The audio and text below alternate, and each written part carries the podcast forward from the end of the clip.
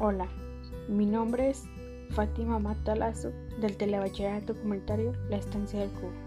Hoy les hablaré sobre el origen del magnetismo terrestre. Es interesante el tema, ya que habla sobre la superficie de la Tierra y el origen de cada terrestre, lo supervidente, capacidad de orientación de aves y mamíferos marinos durante sus largas migraciones.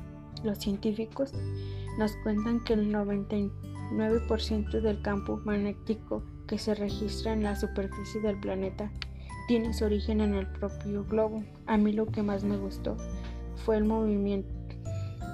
Fue el movimiento se produce a causa de la rotación terrestre, pero no es menos importante el movimiento de convención del metal fundido.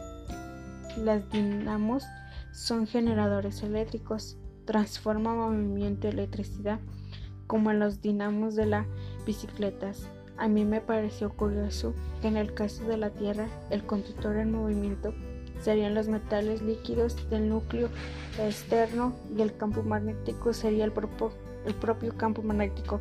Pienso que es algo interesante ya que habla cómo es el movimiento magnético terrestre, cómo se utiliza. Muchas gracias por su atención.